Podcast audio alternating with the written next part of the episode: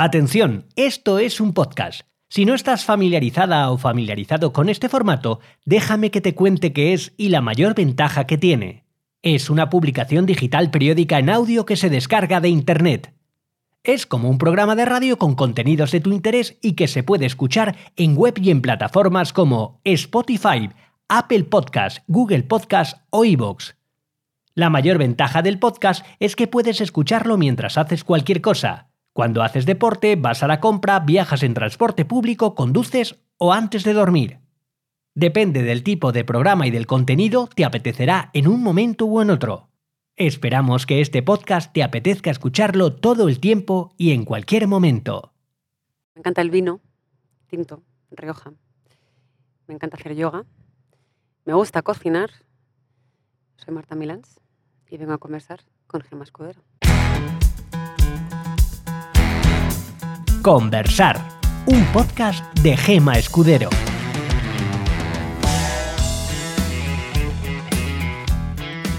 Muy bien, muchas gracias. Bienvenida. Muchísimas, muchísimas gracias por, venir. Estamos aquí en el Relaxarium, en uno de los espacios de Universe, en el Hotel Olillo de Atocha. Universe es un espacio que ha habilitado el hotel como punto de encuentro del ecosistema emprendedor y donde puede hacer coworking, reuniones, venir a trabajar. La verdad es que tiene una luz preciosa, natural y se trabaja muy a gusto aquí. Invita a la conversación. Os invito a que, mm, a que entréis en su web, echéis un vistazo y reservéis un espacio. Eh, nada, Marta, eh, empezamos un poco por, por, el principio, por los inicios. ¿Cómo empieza tu relación con la interpretación y, y cómo, y cómo decides irte a Estados Unidos? Porque me parece una decisión importante. importante. pues em, yo iba para violinista. Mi abuela con tres años ya me compró un violín y me pusieron a dar clases desde muy pequeñita. Y bueno, eh, no me quejaba yo mucho de muy pequeña, pero luego ya empecé a ser bastante más protestona. Y en la Academia de Música, ya te hablo a los ocho años, llevaba cinco con clases, con solfeo, horas y horas de, de tirarme ahí con el violín de pie. Em, eran navidades y había que estaban buscando una chica, una niña que se pudiese memorizar un texto larguísimo, larguísimo de una obra de teatro de Michael Ende. Michael Ende escribió La historia interminable. Y esta obra se llamaba La tranquila tortuga tragaleguas. Y la tortuga, pues era una tortuga que la invitaban a la boda de los, de los reyes de África, los leones, y decidía ir. Entonces todos los demás animales decían, pero ¿qué dices? Es una tortuga, nunca vas a llegar, van muy despacio.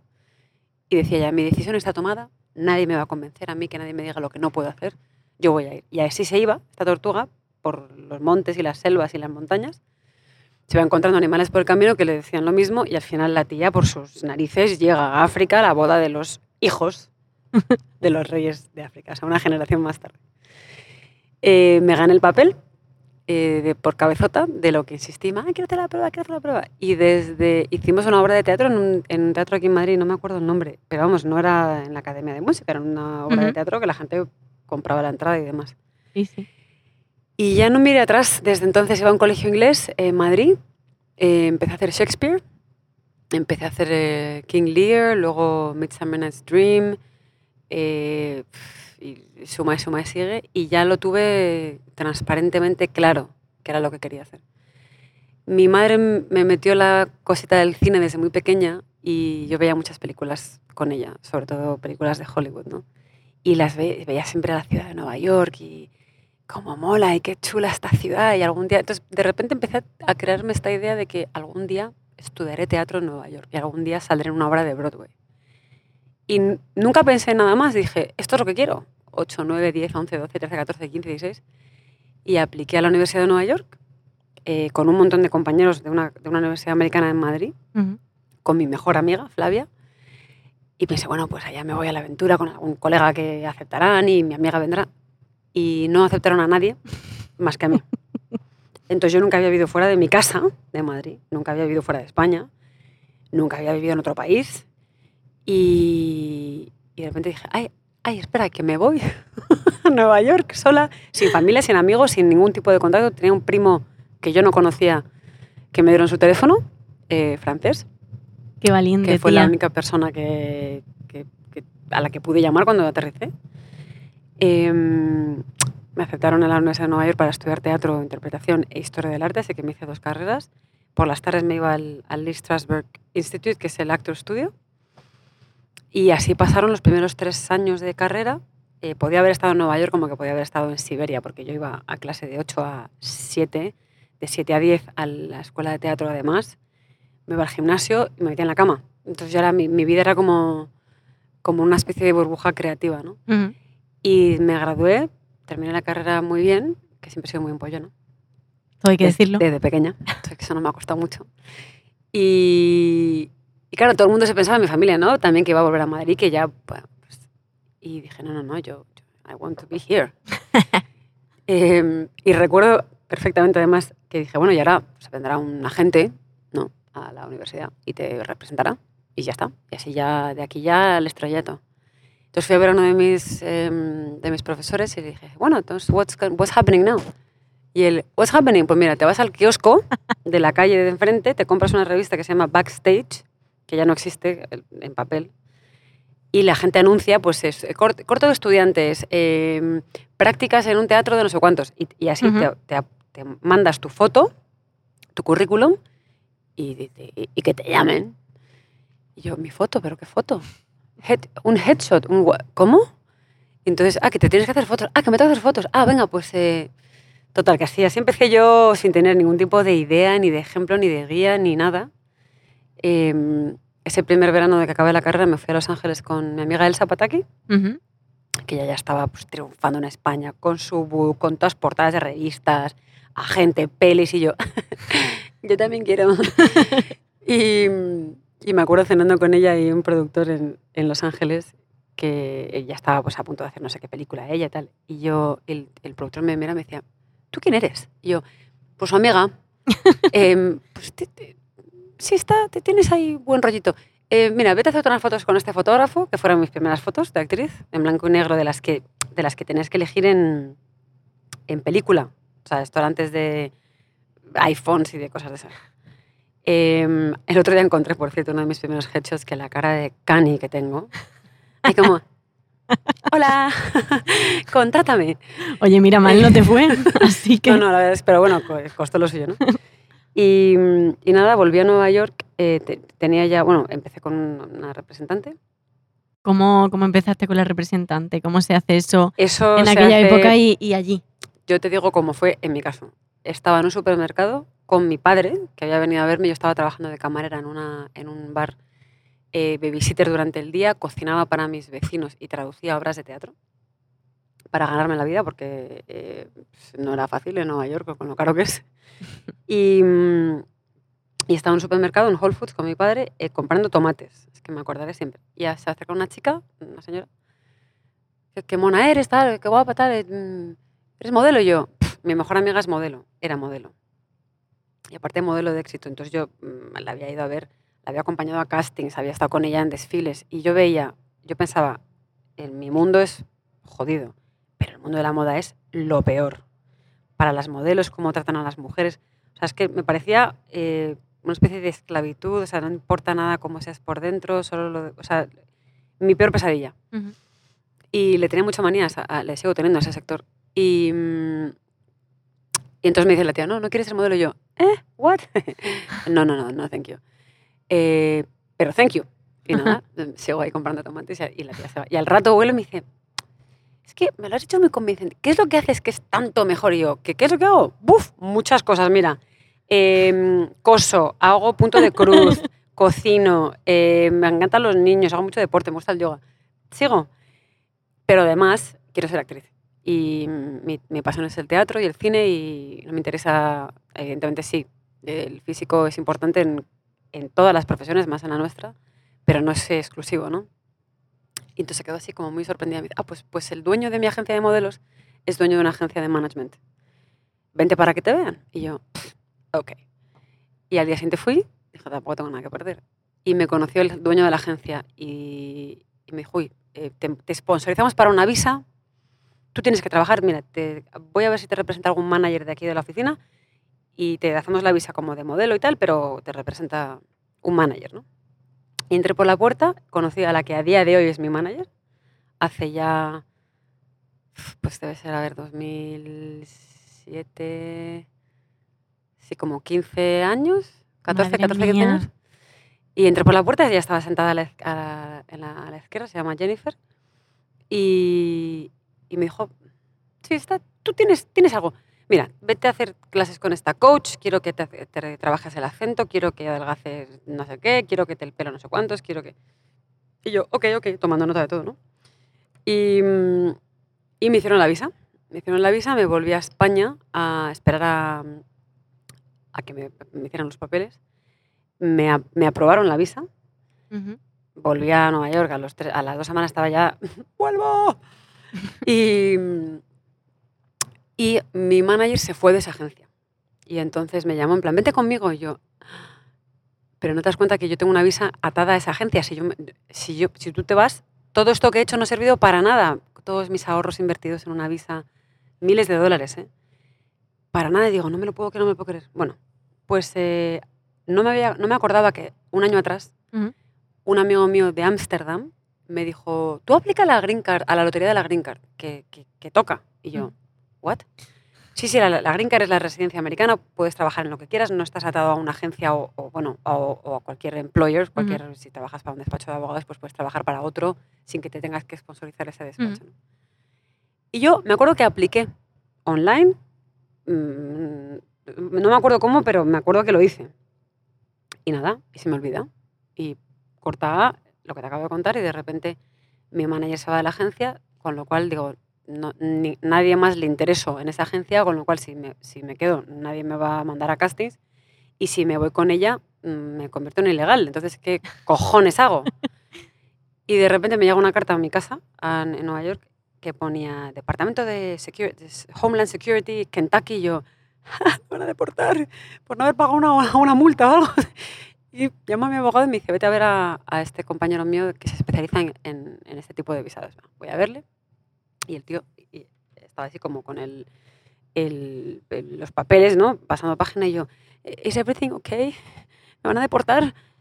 Y en un momento me dijo, señorita, a no ser que usted tenga sida, sífilis o tuberculosis o un récord criminal, acaban de elegirla para la Green Card Lottery. Y yo, ¿qué? Dice, ¿usted ha aplicado no? Y yo, no. Sí, sí, usted aplicó tal. Y yo, ah, sí, sí, sí. Ni te ¿Qué ma- acordaba. ¿Que me ha tocado la lotería? Estás de broma. Total, que en ese tiempo eh, tardas como un año, tienes que demostrar que no tienes un récord criminal, que tienes que estás graduado mínimo de, de escuela secundaria, eh, que no tienes tuberculosis y enfermedades de este tipo. Y si todo es así, pues te dan la residencia americana. Eso Trump lo ha quitado, que yo creo que lo van a volver a, raro. a re- reinstal- reinstaurar. Esperemos. Total, que lo hice. En ese tiempo yo ya me había buscado una rep en España, entonces me hice mi primera película que se llama La piel azul con, con Miguel Muñoz y Manuela Bellés y demás. Y entonces empecé a hacer pinitos aquí, pero siempre con todo lo que me había costado estar ahí, pues quería seguir, ¿no? Y, y nada, y así, así, empezó. Luego ya empecé a hacer, pues eso, que pelis independientes, que cortos de estudiante, otro corto, otro corto. Al final, mi primer papel así potente en la tele, que esto es una historia muy yankee, también te voy a contar. Em, la Unión de Actores Americana, que Sí. se llama Screen Actors Guild, SAG, es lo más. O sea, todo actor quiere estar en la Unión de Actores porque los contratos de cualquier mm, proyecto de cierto nivel tienen por ley que contratar actores de SAG. Las ventajas que tiene, pues las horas extra, pues todas las cosas para defender al, al- al gremio, ya quisiera la Unión de Actores Española, que es, que es como si no existiera, la verdad. Los residuales, cualquier, cualquier cosa de, de derechos de imagen eh, en el mundo entero que salga una, una cosa tuya, lo track eh, el SAG para que te paguen royalties, o sea, está súper bien. Tienes, em, eh, ¿cómo se dice? Eh, seguro médico, si ganas una cierta cantidad. Igual que aquí, Marta. O sea, ya- yo, yo cuando, cuando empezaba a trabajar en España digo, pero es que aquí como mm, sobrevivir es bastante más complicado. Vale que ahí tienes que ganar más pasta, está claro. Pero cuando las cosas funcionan, funcionan mucho mejor. Eh, es más complicado entonces moverse en este mundo allí, que, o sea, aquí que allí. No, no, te- te- me refería a la, a- Al- al a cómo está la- a la unión, la y, unión. a- y el- bueno, las uniones tanto de actores, luego tienes el- la unión de directores, la unión de guionistas, la unión de directores tiene de los mejores seguros médicos del país. Que siempre digo, ¿qué pasa? Que los directores son más importantes que los actores, pero bueno, que, que es verdad. Pero, mm, pero, pero para, para entrar en la unión te tienen que invitar porque te van, te van a coger para una serie que, que, que contratan actores de la unión. Pero tú tienes que pagar para formar parte de la unión. Entonces, de paleta española, mi primer papel, que fue en Ley y Orden, Law and Order, eh, pues eso, pues te van a pagar tanto, tal cual empiezas tal día, tienes que ir a las pruebas de vestuario, qué sé yo. Y me dicen, pero tienes que, por, por, estás forzada a unirte a la unión de actores para poder hacer el trabajo. Yo, ah, qué guay, wow. Es obligatorio. Obligatorio. Y entonces te vas a la unión de actores, a, a join, ¿no? A hacer la aplicación y tal. Entonces digo yo, ¡hi!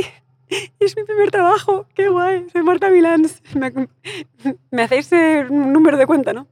Y ellos, sí, son 3.500 dólares. Eh, firme por aquí yo, eh, pero es que no tengo 3.500 dólares. Bueno, pero usted va a cobrar. Yo, ya, ya, pero, Pero todavía pero no. todavía no, no, no he hecho el trabajo. Entonces, América es muy de. Si antes de que lo ganes, ya te lo tienes que gastar en otras cosas, ¿no? Capitalismo máximo.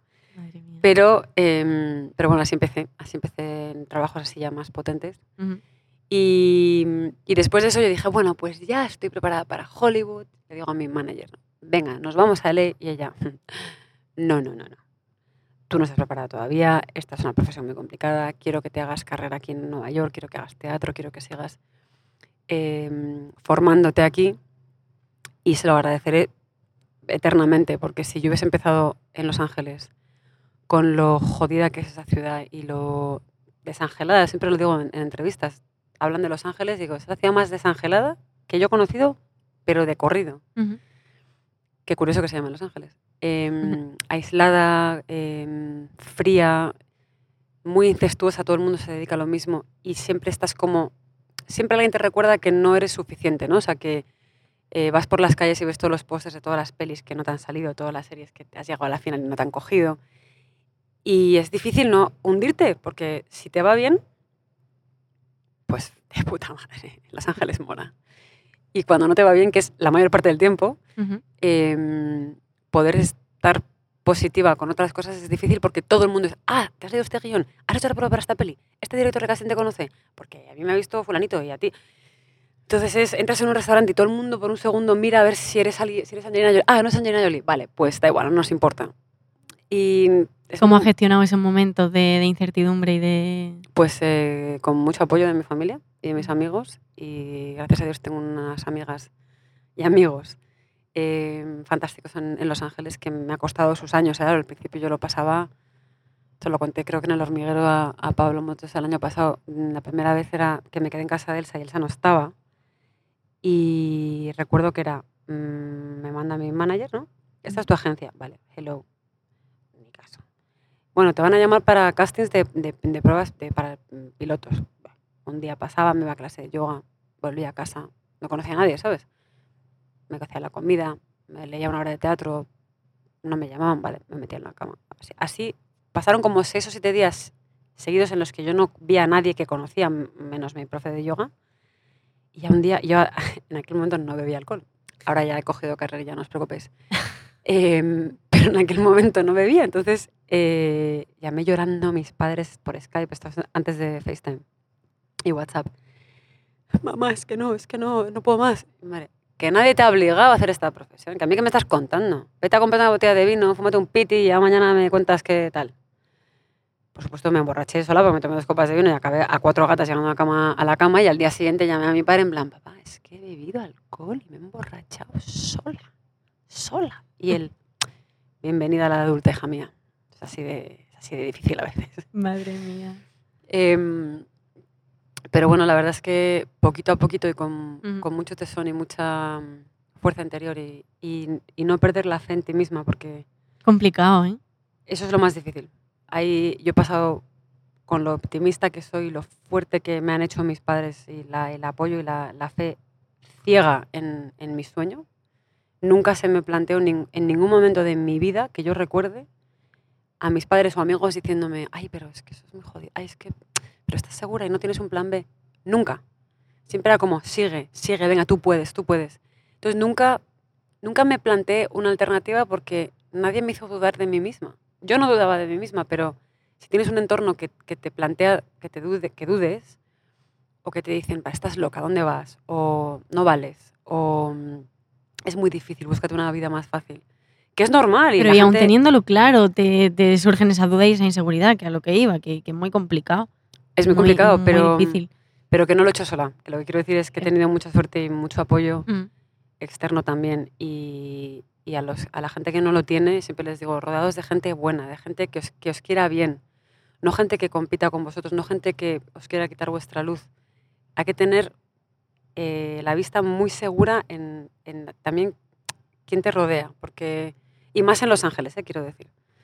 Em, y te digo, si, eso, si yo hubiese, me hubiese lanzado a Los Ángeles eh, en vez de haber empezado en Nueva York, en vez de haber hecho tablas en el teatro, en vez de haberme rodeado de gente que, que no, no, estaban en mi profesión, eran amigos míos pues, españoles, italianos, franceses, se dedicaban a un montón de cosas distintas porque Nueva York es, un, la capital del mundo. Gente de finanzas, gente de la moda, gente de, de muchos otros sectores. Los Ángeles es mucho más claustrofóbico en ese aspecto. Y, y corta a cuando ya, ya pegamos el pelotazo con Shazam y pues eso, película de superhéroes, que ahora te cuento cómo, cómo fue el proceso del casting y tal. Pero lo que siempre cuento, que eso es importante y me, me gustaría que gente más joven y que quiera dedicarse a esto lo, lo sepa y, lo, y, lo, y lo, si les puedo ayudar con este consejo, mm, me haría feliz.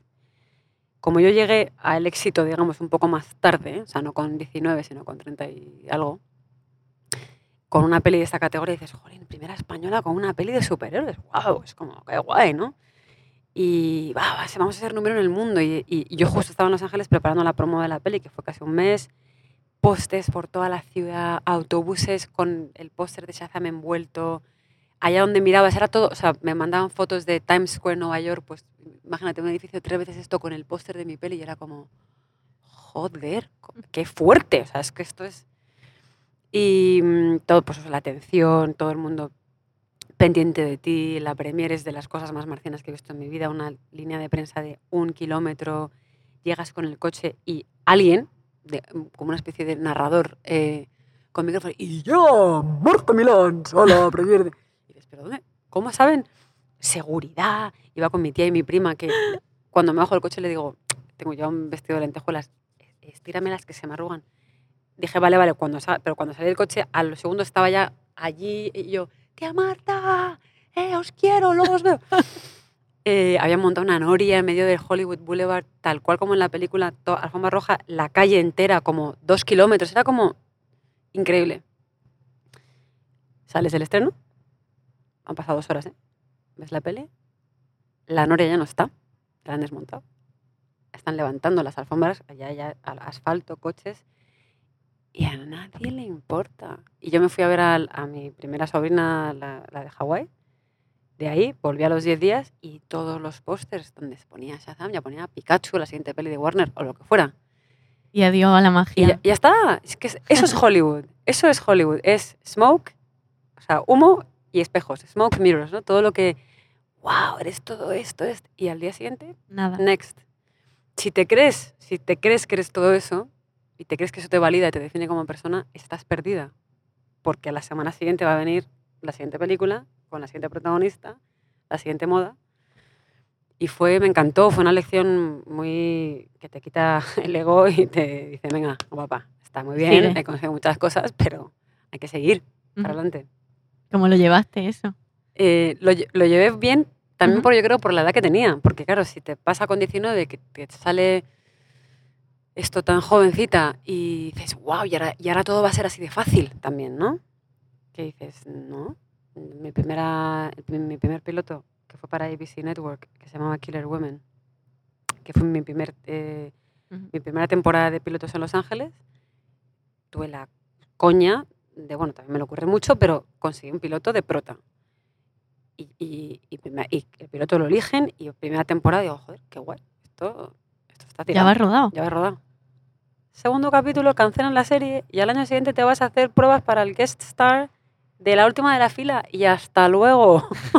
y yo decía, ah, ah, que tengo que volver a hacer, perdón. Otra vez. Y, así, y así son, esta es la profesión, ¿no? Entonces, em, yo siempre digo a la, a la gente que, que lo ve todo, porque lo triste y lo difícil de esta profesión es que te entrevistan y cuando llegas al éxito todo el mundo se conoce las historias con final feliz cuando llegas al éxito, todo el mundo, ay, ¿cómo lo has conseguido? Entonces, claro, todo el mundo cuenta cómo lo ha conseguido. Pero lo que la gente no sabe son los 15 años que te has pegado de soledad, de pasarlo mal, de que te digan que no, de que te salga y no te salga, de que te a punto y luego lo cancelen. Y, y esa, esa es la, la, verdadera vida del artista y, y del actor. Uh -huh. Que luego tienes flashes de, pues sí, te pones muy guapa un día y haces el estreno de tu peli y te sacan cuatro fotos y, y hay muchas chavalas que se piensan que esa es la profesión, que uh -huh. esa es vestirte, salir mona y que te hagan fotos. Y eso es una vez al año, un día. Y el resto del año no es la realidad. tienes que querer es, tienes que querer hacer este trabajo más que respirar. Porque yo siempre digo, si no, de verdad no merece la pena. Uh -huh. lo, que, lo mal que lo pases y lo que se sufre y, lo, y lo, las cosas que tienes que sacrificar, que son muchas, y estar con, en mi caso, sobre todo viviendo en otro país, ¿no? Eh, de no estar con los tuyos, con tus amigos, con tu familia, con tus padres, con tu gente, uh -huh. es muy sacrificado. Y a mí me ha merecido la pena porque, porque ya te digo, esto lo tengo que hacer como lavarme los dientes. Yo tengo que hacer esta prueba. Es mi vida, es mi pasión, es mi dedicación. Pero si hay otras cosas que, que te gusten, intenta eso primero. Porque esto, esto es jodido. ¿Qué hubiera hecho tú si no hubiera hecho esto? Eh, dirigir el Metropolitan Museum de Nueva York. Yo creo. Qué específico Así. y que claro, qué guay, hija. Que o el MoMA, o el MoMA. O el MoMA, muy bien. Uno de los dos. Muy bien. Pero bueno, no sé si lo hubiese, lo hubiese conseguido, pero lo hubiese intentado. Lo has conseguido. Has conseguido lo que querías, así que bien. Hasta, hasta de, después de muchísimos años no, no vuelves a España. ¿Cómo fue, ¿Cómo fue la vuelta a trabajar aquí? ¿El, el cambio, la, la, diferencia? Pues fue genial. Eh, estaba yo rodando la pelista de superhéroes, como te contaba, la de Shazam en Toronto, que es muy flipante. Llegas a los Pinewood Studios, que son los estudios donde Hitchcock hizo todas sus películas en Londres, y han replicado los estudios en Toronto, pero a lo bestia. Es una ciudad con, eh, platos, increíble, trailers por todos lados, eh, grúas, luces. Entonces llegas y ves que todo el estudio va a ser para tu peli, todos los decorados. Impresionante. Y estando rodando Shazam, me llama mi repre de España y me dice, oye, tú, claro, yo llevo, como te digo, todo, todo, este tiempo fuera. ¿Te has visto una serie que se llama La Casa de Papel? Y yo, ¿eh? No. Míratela. Me pongo a ver La Casa de Papel. Claro, yo no veía series españolas porque no podía. Ahora ya con Netflix y tal más, pero de vez en cuando cuando venía a España me decían, tienes que verte no sé qué, pero no, no tenía tampoco tanta... No me apetecía tanto, la verdad. Uh -huh. Empecé a ver la casa de peli y digo, perdona, esto está hecho en España, pero ¿quiénes son estos actores? ¿Pero quién es, pero quién es este Alex Pina? No tenía ni idea. Tenía ni idea. No sabía nada de la historia, ni que había salido empezado en Antena 3, ni Netflix España, nada. Y me, me llené de tanto orgullo de español de decir, ole nuestros cojones, con perdón. Que esto se está viendo en la última esquina del universo, del planeta Tierra, con una Alba Flores, con un Álvaro Morte, con... Que es que vamos, o sea, me quito el sombrero. Y entonces mi, mi me dijo, no, es que Alex te quiere para una serie nueva que se llama El Embarcadero. Y yo, eh, pues haz como que... Pero vamos, que esto yo lo hago gratis. o sea, que, que, no se lo digas a Alex. Eh, eh, bueno, la verdad es que eso a Alex se lo he dicho yo a la cara. Pero total, que hice una prueba, me lo dieron. Y eh, yo terminaba Shazam un viernes.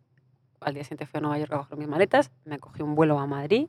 Llegué a Madrid un domingo me llevaron directamente a la prueba de vestuario porque al día siguiente nos íbamos a Valencia a empezar a rodar el embarcadero. No sé en qué momento dejamos de hacer las cosas que queremos, las cosas que sentimos. No sé en qué puñetero momento de la vida dejamos de hacer eso. Nos ponemos barreras, nos frenamos, decimos que las historias están acabadas cuando todavía nos emocionan. Mamá, ¿y qué quieres que haga? ¿Que me estrelle contra un muro de granito? Pues estrellate. Estrellate rómpete la cabeza, hija. Pero no seas como yo.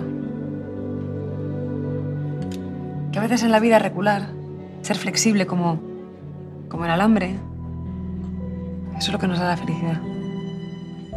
Y llego yo, como te digo, ¿no? de Pinewood Studios Toronto a Colmenar Viejo, plató de Vancouver Media, que no es un plató, es un antiguo hangar de L'Oreal, medio abandonado con cables por el techo y agujeros en el suelo. Y yo, ¿esto es un estudio? Welcome to Spain. Aquí hacemos las cosas y así las hacemos y encima las hacemos bien. Y yo, vale, vale tenía yo en el personaje de Shazam, hacía de madre adoptiva de origen humilde, sin, prácticamente sin maquillar, pero yo tenía eh, concertadas todos los días hora y media de maquillaje y peluquería porque es así, para que las maquilladoras tengan su tiempo, no se estresen, tal y cual. Y llego yo a mi jefa de maquillaje del embarcadero, Eva, y me dice, yo te hago maquillaje peluquera en 20 minutos y yo, ¿cómo? Aparte del personaje de Katia, que es maquillada, pelos, lacas, tacones, escote, yo, no, no, no, ¿cómo que 20? ¿Quieres decir dos horas y 20? Y ella, no, hija mía, no, esto es España. Es otro ritmo, ¿no? Otro ritmo que es todo pam, pam, pam, pero bueno, es, un- es como funcionamos aquí y, y lo- y- y bien que lo hacemos. Y nada, y trabajar con Alex Pina fue la pera porque me permitió eh, crear mucho el personaje de Katy a mi medida y, y me, me dio mucha licencia creativa en ese aspecto. Y bueno, en mitad del rodaje del embarcadero me llama y me dice, es que hay una serie que estoy escribiendo que se llama White Lines y hay un personaje, ah, es que me gustaría, que- te lo voy a contar. Y yo, Alex, acabas de googlear mi vida, tío. Es que no me jodas, o sea, es mi vida. Que en ti, sí, Ibiza, eh, que se va a América y vuelve, y digo, ¿pero tú quieres que actúe o quieres que, que, que haga de Milán? Porque yo te hago de Milán, sin ningún problema. Y, y, me- bueno, y, lo- y ahí lo acordamos, me volví a hacer la promo de Shazam y volví a hacer White Lines, con lo cual ha sido pim pam pam y luego me salió los favoritos de Midas con Mateo Gil, que es un grande de la vida, y Tosar es otro grande. Y fíjate, hablando de españoles y americanos, yo hice un papel pequeñito en una peli con Robert De Niro hace 5 o 6 años, una peli que hacía el de, de Madoff Ujú. eh, con Michelle Pfeiffer. Y encima es una, una escena chiquitita y está en el Director's Cut, ni siquiera está en, en HBO normal. Pero conocía, yo era muy amiga de la mujer del hijo del director, que es el director era Barry Levinson, que dirigió Rain Man y tiene el Oscar. Y su hijo es un crack, es el que ha creado Euphoria, la serie Euphoria. Antes de que la creara. Ujú. Entonces me llaman y me dice, Martita, tal, I have a surprise for you, tal, vente, mm, un papel pequeñito, ya te contaremos. Y yo conocía al padre, Barry, pues de haber ido a cenar a su casa, y, ah, Martita, la- the funny Spanish, ¿no? Entonces llego, me visten de camarera y así, pero de pajarita, como muy elegante, todo un- unas tiendas de, campaña, como todo como muy secreto, tienes que dejar el móvil. Y entonces me acerco y me dice Barry Levinson, oye, tienes, eh, bueno, creo que improvises con Bob. Y yo, "¿Pero ¿quién es Bob? Bob, Bob, Bob De Niro, he's right there. Y yo, eh, perdona, ¿cómo? Eh, sí, sí, ¿tú, tú qué, qué tal la- que de acento español en hablando en inglés? ¿Puedes así subírmelo de tono? Y yo, sí, sí, how, how much do you want? No, a lot. Vale. Eh, pero quiero que digas esa frase, quiero que improvises un poco cuando Bob te hable y yo, pero ¿me estás Bob. vacilando? O sea, ¿quieres...? Para empezar, estoy trabajando para un director que ha ganado un Oscar y quieres que improvise con Robert De Niro. ¿Estamos locos? ¿Por qué está pasando? que lo hice, por cierto. Entonces le entró la risa porque no me entendió. Claro, me hablaba con a, Spanish accent like this. Y me dijo, y había otro actor que tenía sus frases, pero como Bob estaba descojonado, me dice, don't- y, y empezamos con el, bueno, en fin, eh, un caballero, un señor de los pies a la cabeza. No me vale ni me excusa a nadie que haya divas ni divos en esta profesión porque este señor, que es una leyenda andante, no tiene ni séquito, ni 40 asistentes, ni tres guardaespaldas, está sentado en su silla con sus gafas, con su teléfono. Hello, hello, educadísimo. Venía y te decía, My Spanish girl. Te hacía así. Así que todos los imbéciles, que hay muchos en este sector, que se bajen de la parra porque no, no se justifica. Y te cuento esto porque eh, cuando conocí a Tosar, eh, me dio mucho más impresión trabajar con él. Yo creo que por lo que le admiro eh, todos sus trabajos y las pelis que ha hecho. Y yo le decía a Mateo Gil, es que me pone muy nerviosa, es que, es que lo hace tan bien que yo creo que estoy haciendo demasiado, que hablo muy rápido. Y si es que se me olvidan las frases. Se Y- te olvidaban. y entonces me dice Mateo, "Ch, tú tranquila. Primera secuencia de la serie, tengo que estar comiendo unas nécoras y compartiendo con él. Claro, yo no había comido nécoras en mi vida, no sé lo que es una nécora, no sé muy de, de este, mm, cangrejos de estos. Y, y yo, bueno, Luis, tú que eres gallego, eh, ¿cómo se come una nécora? Si es que, hostia, tú, es que, ¿qué os pasa que todos los gallegos somos traficantes de drogas o que comemos? comemos langosta, que yo como puerco, hombre, que yo como Que yo- y yo salpicándole con la nécora, se caía la botella de vino, o sea, un desastre. Eh, luego me puse súper enferma a mitad del, que no sé si era COVID, esto ya te hablo de diciembre del año pasado, o bronquitis, me quedé sin voz. Tenía una voz así, llego al, a rodar con él y me dice, ¿quieres hacer tú mis frases? Porque, hija mía, suena así yo. ¿Qué pasa, Luis? Que parezco mala madre yo. Em, pero súper orgullosa de esa serie, es un, un pedazo de guion nada más. Sí. Entonces, a ver, es distinto Hollywood y España, es distinto en cuanto a tamaño, en cuanto a efectos especiales, en cuanto a cantidad de gente que hay un- en un set, ¿no? Pero al final del día, el trabajo es el trabajo. Estar en un set cuando roda la cámara y dicen acción, tienes que habértelo currado. Y tienes que saber quién es tu personaje y estar presente y estar conectada con tu compañero de escena. Aquí, eh, en la playa en Valencia, rodando en el embarcadero o haciendo una secuencia de acción con cuerdas, volantes y pantalla verde, green screen de fondo, ¿no? Hay que currar. Es lo mismo. Entonces, Para cualquier profesión hay que trabajárselo. ¿Te ve en alguno de los dos sitios en un tiempo instalada o sigue, Eh, vas a seguir compartiendo? Me gustaría seguir compartiendo porque llevo 17, llevo casi, llevo casi el mismo tiempo fuera de España que en España. Y, hombre, echo mucho de menos a mis padres. La verdad es que ellos viajan un montón a vernos. Mi hermana eh, está, la tengo más cerca. Mi hermano le veo poco y a mis sobris de aquí. Pero me gustaría poder combinar las dos cosas. Ahora quiero empezar a producir eh, pelis y series y estoy con, con varios proyectos así un poco en, ¿Aquí en o allí? en los dos sitios. Ajá. Em, entonces yo creo que gracias también a- al, a los- al mundo streaming, ¿no? Es cada vez el mundo es más pequeñito y las coproducciones cada vez son más, em, más comunes y lo vi con White Lines. White Lines Sí. era una serie que la escribió el genio de Alex Pina, porque es un genio que no habla inglés, no habla una palabra de inglés, ¿eh? escribió la serie en español, la tradujo un colega, que luego se la enseñaban a los productores ingleses y luego la rodábamos en inglés medio en español, entonces era todo como un... Your brother would never stop talking about you. We would sit in cafes and write you postcards. I would draw starfish, medusas, crabs. Oh, and that yellow bikini you got for your birthday? I tried it on myself. He said we were the same size. Tiene ni puta idea de quién soy, ¿no, Boxer? Y Alex venía con, el, con un intérprete, Milas, tradúceme, ¿qué, ¿qué dice este? Y yo, se repite mucho, no, te voy a no pasa nada.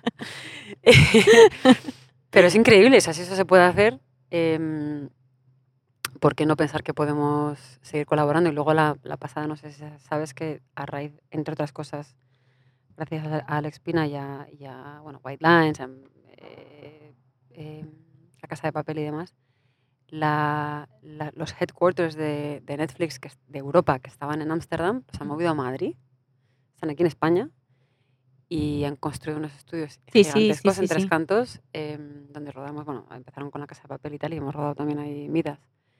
Pero dices... Y no, y no, no, vienen, no es porque les caigamos muy bien, es que nos lo hemos ganado. Es que hacemos una ficción en España en cuestión de muy pocos años y muy rápido y muy bien que está llamando la atención en, en- en todo el mundo. El mundo. O sea, una de mis mejores amigas de Nueva York, eh, rusa, actriz, acaba de llegar a Madrid. Bueno, vino el año pasado, que empezaban justo antes de la pandemia, a rodar una pedazo de serie para Netflix, Netflix USA, en Madrid. La tía le, la acompañé a buscarse un apartamento. Luego, COVID, pararon la serie y todo se quedó on hold, pero ha vuelto, llegó esta semana y empiezan a rodar la semana que viene. Y dices, viva España, coño, viva España. Pues sí. Pues sí, y Alex desde luego que ha tenido mucho, mucho que ver. Mucho que ver. Va a hacer, va a hacer historia, yo creo. De bueno, ya la, ya la, Ya ya la ha hecho. y- el primer productor español en la historia a tener un contrato en exclusiva con Netflix es Alex. Y abrirá camino, abrirá camino para más, pero es que le, le tengo tanto cariño y tanto aprecio y tanta admiración que, que no, aparte no va a parar, es un, es un cerebrito. Podríamos hablar toda la tarde, pero como no es eterna, pues he hecho este botecito de, de preguntas. ¿Vale? Si te parece, bueno, pregunta o tema, eh, coge uno y me cuentas lo que quieras de lo que salga. A ver, venga, vamos a ver. ¿Traficabas con queso en Estados Unidos? pues mira, em, te diría que sí, en parte. Había veces que no lo declaraba porque me daba pereza. Pero vamos a ver, tú cogías el queso, Pero- tu padre es quesero, Mi padre es quesero, correcto. y, y tú cogías el queso y lo metías en la maleta y luego lo vendías allí, ¿o cómo No, yo hacías? llevaba maletas, no, no, no, que llevaba una maleta de nevera de quesos entera, que esa sí la declaraba. Pero lo que no cuento, y esto espero que no lo traduzcan al inglés, yo llenaba el fondo de la nevera de paquetes de lomo, jamón, salchichón, chorizo y suma y sigue. Y tapaba todo muy bien con los quesos que iba, los declaraba porque iba a hacer ferias de, de gourmet para vender los quesos de mi familia allí. Sin ningún tipo de problema. Yo llego a JFK o a Los, a Los Ángeles, donde he volado también, a Boston, con mi maleta de queso, la declaro. Y un día, y nunca ningún problema porque el queso está pasteurizado, Ujú. entonces no tienes problema. Pero recuerdo una de las veces en, en JFK en Nueva York. Eh, llego con la maleta, hello, me toca una tía, ¿no? Eh, cheese, y yo, yes, yes, yes, cheese. Abro, entonces me dice, can I see it, no? Entonces abro la nevera y digo, como, como meta la mano, vamos a encontrar jamón seguro, la caña de lomo seguro. Y me dice, me dice, you have any pork on you? Lle- ¿Llevas cerdo encima? Y yo, ¿pork? I don't know what you're talking about. y la tía, venga, tira, tira, tira para ancha, Castilla y yo, Merry Christmas, bye bye. Pero así de esas, te puedo contar lo que no está escrito. Así que... Sospechamos que lo vio entonces. Eh, lo vio. Hizo la y, vista y- y luego, una, me acuerdo porque una de las veces me pasó, porque encima lo del, lo del- lo del jamón serrano ibérico, de toda la vida se ha podido co- comprar prosciutto en Estados Unidos, pero jamón ibérico no. Nadie sabe por qué. Aquí no sé si es un momento mafia o qué. Y el chef José Andrés, que es un héroe, este señor, al que le vendí mi queso y estaba en, su restaurante, porque esto, esto es otra profesión que tengo yo, que es vender queso y eh, que es que se la tiene de la guerra declarada a Trump, no sé si lo habéis visto en, en redes sociales, Sí, sí, hemos visto. porque tiene restaurantes, sus restaurantes empezaron en Washington, ahí donde vendía yo y mi queso. Y el tío, gracias a él, consiguió pasar la licencia para poder importar jamón ibérico español, porque dices, es que, eh, o sea, por supuesto no tiene nada que ver le damos mil vueltas al prosciutto, pero ¿cómo es posible que los italianos puedan importar el jamón y nosotros no? Y ahora ya tienes Navidul, 5J, Fermín, en fin, Como tiene que ser. tiene que ser, por Dios. Eh, si quieres coger otro. Venga, cojo otra.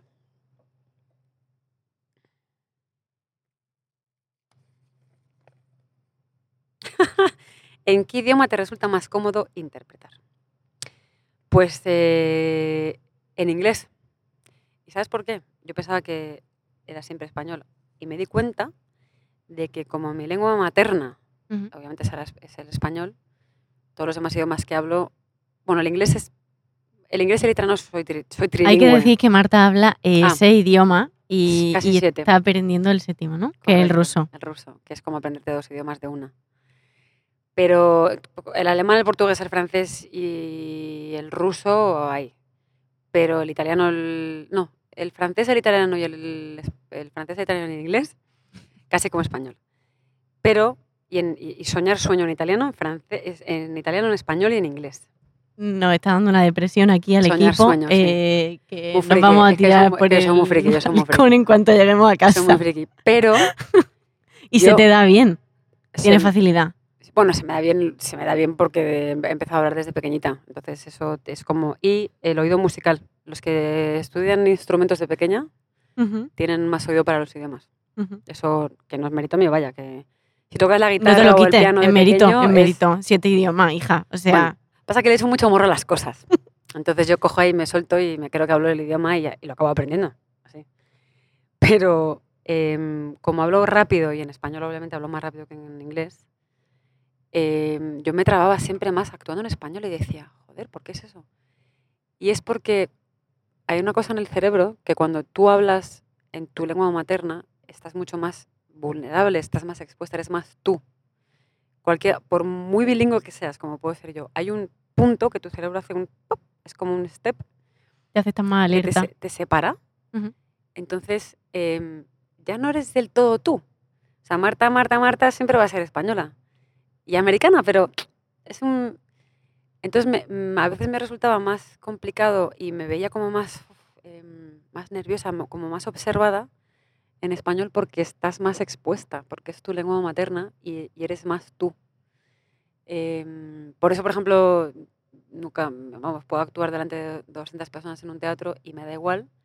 Y luego me hago unas fotos en un red carpet y estoy sudando, pero que me huele mal el sobaco de los nervios, porque es como e- eres tú, ya no es el personaje, eres tú. Y no sé, no sé si les pasa a otras compañeras, a mí me... A día de hoy, las red carpets y... Ahora porque estoy tranquila y estoy cómoda con vosotros y tal, pero yo me pongo nerviosa. Bueno, esté nerviosa. No, me, no, no, hoy no, pero digo que, te, me- que no te me- vamos a proponer un reto, a lo mejor te pone nerviosa. Dime. Cuéntanos la anécdota que tú quieras, si te ves capaz, si no, pues no. Empezando en español y pasando por todos los idiomas que quieras y acabando en español. Ah, vale, vale. Eh, venga. em, empezamos en español. Sí. Eh, una Y anécdota, anécdota. A ver, ¿qué, qué anécdota te puedo contar? Eh, de que me haya pasado. Lo que quieras. Antes me querías contar algo de Shazam. No, he nos ya. vamos a terminar, nadie va a terminar de enterarse bien de la anécdota. Ver, Así que como si me em, hablas de cuando comprabas tomate. Te Pues quiero eh, sí, bueno, pues te cuento. Ah, bueno, mira, te cuento cómo, te cuento cómo me salió la peli de Shazam con, con estos idiomas. Venga, va. Pues Venga. hacía eh, noviembre, hace tres añitos, estaba yo en Los Ángeles. em, I get an audition for this movie, and I don't know what the movie is. It's a secret movie. I don't have any information. I don't know anything about it. And I go to audition for the role. And io arrivo a questa prova e quindi mi dicono: Ma, ma tu sei esattamente uguale che il comic, ma non ti posso credere perché sei, sei quasi la stessa persona. Donc je le disais à la, à la, à la personne qui me parlait Je ne peux pas croire. Je ne sais pas que je, que je dois faire maintenant. Si je le fais comme ça, je peux le faire. Mais si je ne le sais faire pas, hop, mais voilà. Ahm, então, eu, eu, eu fiquei uma prova. Então, a gente não sabia que e- era, era, era o meu, meu mesmo, mas com outro nome. Então, eu fiz, eu lo fiz muito bem, mas, ah, mas eu, eu agora, agora não sou, ainda não sou, se eu fiz muito bem ou, ou não. Ähm, dann, ich habe, ich habe alles vergessen, aber über alles meine Vokabular. Es ist sehr wichtig. Ähm, ich, äh, ich, ich, ich denke, es ist ein bisschen schwer für mich, ähm, äh, Kommunikation äh, auf Deutsch. Aber ähm, für mich, ich, ich, ich möchte äh, die Deutsche ähm, lange ähm, sehr gut. Em, Niña Savut Marta, uh, я испанка актриса, и я большой люблю русский язык. И, м, моя бабушка зовут Джулия. Ам, я живу, н- я, я живу на, в Лос-Анджелес. И м, voilà. Pero vamos, que me, me he pasado a decir lo pocas cosas que puedo decir en el Eh, idioma y no, no acabo de contar la anécdota. Yo creo que en alemán ya. Portugués e italiano todavía, pero pillado los idiomas, alemán. por lo menos, ¿no? Sí, sí, sí, los idiomas sí. Pero mm, tu abuela Julia. Mi abuela Julia. eh, ¿Eso era y- ruso? Y ya está. Eh, Eso era Babushka, rus- babushka, ¿sí? babushka, No sé Sí, por sí, qué es sí. eso. Madre mía, qué, Pues qué pasada. Uf, de- a, ver, a ver si no me pillan el que, se- el que sí que hable los idiomas bien, si me pillan algo que me lo diga. ¿Vale? Eh, Marta, hay una pregunta que, que quiero hacerte y me respondas con una sola palabra, ¿vale? Vale. ¿Qué consideras que es indispensable para vivir de esto? Em, perseverancia. Vale, guay. Me voy a hacer mi lista de palabras, ingredientes que tengamos todos para no perder la paciencia. Exacto. Y cuando la perdamos, que, que sepamos reencontrarla. Como ya hemos hablado antes fuera de micro y por contar un poco a los oyentes, este programa pues, pues se va a ir enriqueciendo de, de todos los invitados que vayan viniendo. Y para conseguir estos invitados, pues cada uno que venga tendrá que darme el contacto de uno o varios, los que, los que la persona quiera, en este caso los que Marta quiera. Y bueno, y será la siguiente o no la siguiente persona que venga, pero en algún momento vendrá aquí a echar la tarde con, con nosotros. Le voy a dar a Marta una lista y Marta de, de esta lista, pues que me dé quien ella quiera. Tú estás aquí, puedes alejarla, puedes acercarla, porque no tienes por qué darme a los que están relacionados contigo. Ah, sí. Ah, Puede- alejarla. Puedes tocar. En algún momento estoy yo también. Tienes una buena lista por aquí, sí, señora. Pues Eh, apunta en el papelito lo que tú quieras. Yo creo que. Y me, y me lo da. Ahí. Hay otro por aquí que también. Em, Tranquila que no hay prisa, ¿eh? te lo escribo aquí, ¿no? Sí. Sigo flipando, ¿eh? O sea, no sé vosotros, pero, pero, pero sigo flipando ¿Con qué? con el tema idioma. Ah, O sea, ah, tampoco para tanto. Tampoco, tampoco para tanto, ¿no? Que va. Es que si no me se, da, me- se me da bien esto de, del mundo del espectáculo, espía de la CIA. Bueno, de momento estas dos. Te, Vale. te, te comento si se me ocurren más. Sí, luego... Luego está, mira, está esta chica. Perdona. No, perdona, no, mujer. no A ver. Encima, ¿Cómo se llama? que yo sé quién es. ¿A quién es? Hombre, claro, Ah, si bueno, hemos bueno, hablado bueno, de hemos hablado ella. hemos hablado, Es que por eso. es que esa, esa- a esa la tienes que entrevistar porque es que es una genia. Eh, Eh, ya está, sí, me lo da y me lo guardo. Y nada, pues, jo, es que madre mía, eh, cómo habla, qué tía, y, y no, no le hace falta ni que le pregunten, que, y, y, mm, vamos, Sí, me, muchísimas... enrollo, me enrollo como las persianas. sí, Pero me encanta. ha sido, ha sido muy fácil, muy entretenido y muy generosa. Así que muchas muchas gracias vosotros por venir. aquí. Gracias, chicos. Muchas gracias. Eh, gracias, Marta. Pues un besito a todos y feliz año. Que sea mejor que el pasado. Chao. Adiós. Ah, ¿puedo ir al baño que me hago un pipi?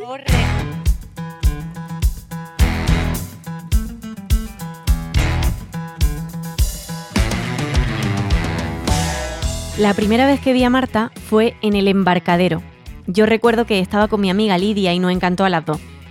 Alucinamos con su naturalidad y su presencia. Y con lo guapísima que es, pues también. Contactar con Marta ha sido un regalo.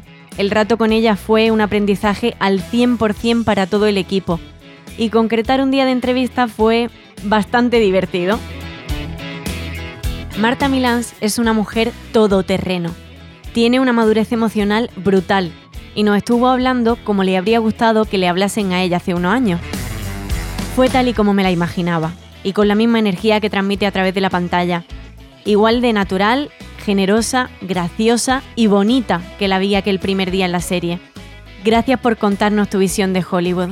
Seguro que a muchos de los que nos escuchan les sirve para ser conscientes de que la alfombra, en algún momento, desaparece. Gracias Marta por la tarde y los consejos dentro y fuera de micro.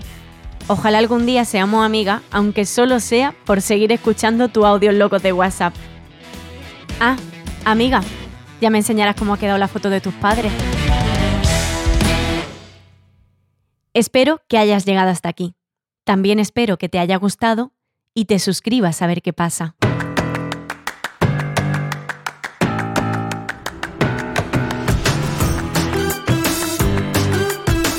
Puedes escucharnos en mi web gemaescudero.com, Spotify, Apple Podcast, Google Podcast, Evox, Podimo o donde sea que escuches podcast.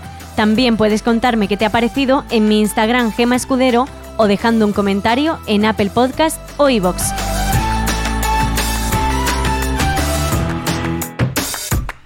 Conversar está producido por Cele Díaz y Edu Munilla de Universo Media, que me ayudan a llevar a cabo las ideas y me prestan otras más. Ellos, además, hacen la realización, el montaje, la distribución y el diseño de este podcast. Pedro Cerezo y Cristina Bravo se encargan de capturar en imágenes la esencia del programa. Además de ser actores, tienen un estudio de fotografía en el que hacen books. Podéis ver su trabajo en su Instagram o en su web cristinadepedro.com. El espacio Universe del Hotel Oliyu de Atocha nos ha cedido sus instalaciones ayudándonos a hacer posible esta idea.